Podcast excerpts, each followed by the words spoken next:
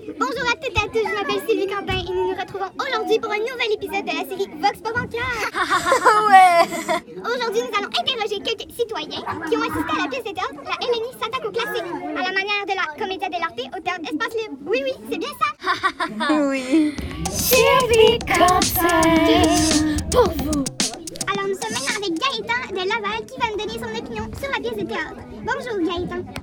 Bonjour ma chère Sylviane. Alors je suis très heureux de venir discuter de mon appréciation de théâtre, mais toutefois mon nom se nomme Gaëtan. Pour commencer, lorsque je suis entré dans la salle qui était elle-même obscure, je n'aimais déjà pas au départ le fait qu'il n'y ait pas de décor. Je n'étais pas dans l'ambiance et c'était un peu long à attendre avant que ça commence. Du côté des effets sonores, une chance qu'il y, en avait parce que j'aurais trouvé le temps encore deux fois plus long. Il y avait un pianiste qui pesait sur toutes sortes de petits boutons pour que cela fasse une sorte de, de mélodie qui allait dans mes oreilles. Cela euh, ajoutait un côté coquin à la pièce puisque le son que le pianiste faisait allait très bien avec les mouvements et gestuels que les comédiens faisaient durant leur spectacle. Les comédiens savaient comment jouer le jeu propre à la comédia dell'arte et cela paraissait. Ils savaient comment briser le quatrième mur lorsqu'ils nous parlaient. Par contre, au fil de la pièce, les comédiens ne respectaient plus la règle commune à la comédia dell'arte et c'est qu'il ne faut pas toucher le masque devant le public.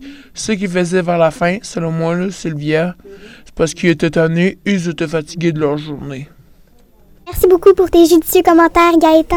Euh, passons maintenant à la prochaine personne, Chantal, qui vient tout juste de France, d'Abéline les Conflans.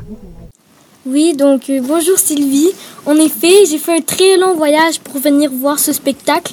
Le défaut que j'ai trouvé dans cette pièce est que le temps de jeu des comédiens sur la glace n'était pas assez long. Je veux dire, moi je suis venue pour venir voir de l'improvisation. Il y avait seulement 30 minutes où les comédiens improvisaient. Le reste, ils nous présentaient les personnages et nous expliquaient qu'est-ce que c'était la comédia dell'arte. Malgré ma fatigue due à mon voyage, j'ai pu rester accrochée à leur pièce de théâtre parce qu'elle était 30 minutes. Donc je trouve que c'est un bon point positif. En plus, les comédiens étaient très bons, sachant que, à part à l'école de théâtre, ils ont probablement peu joué de la comédia dell'arte. Ils ont bien interprété leurs personnages. J'ai ressenti que les comédiens ne faisaient pas de l'improvisation. J'avais l'impression que tout était préparé. Ils avaient toujours une réplique à dire et j'ai beaucoup apprécié. Je peux maintenant faire un petit résumé? Avec plaisir, ma belle Chantal. Alors bien, pour commencer, c'était l'histoire d'un valet avec son maître qui déménageait dans un nouveau quartier. Puis dans ce quartier-là, crois-moi, crois-moi pas, il y avait une super belle fille. Bon, j'étais un peu jalouse de ses cheveux, mais regarde, ça reste entre nous.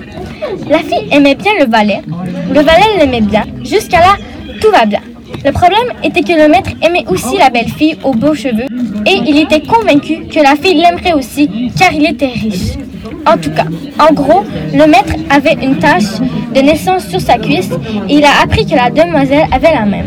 En fait, ça finit que l'on comprend que ben, le maître était le père de la jeune belle fille. Vous comprendrez donc que le valet et la fille ont fini ensemble. Ce fut bien surprise pour le vieux maître. Merci Chantal pour cette intervention très intéressante. Mais nous devons tout de même passer au prochain interrogatoire.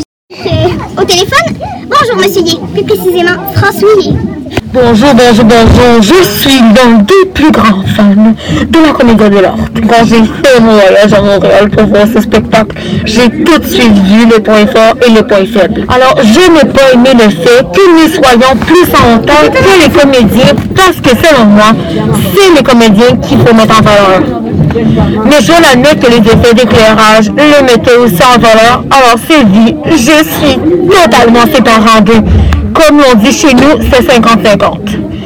Celle qui avait dans le temps et aujourd'hui, c'est complètement autre chose. Tandis qu'aujourd'hui, il faut carrément payer pour nous assister dans une salle soi-disant étroite.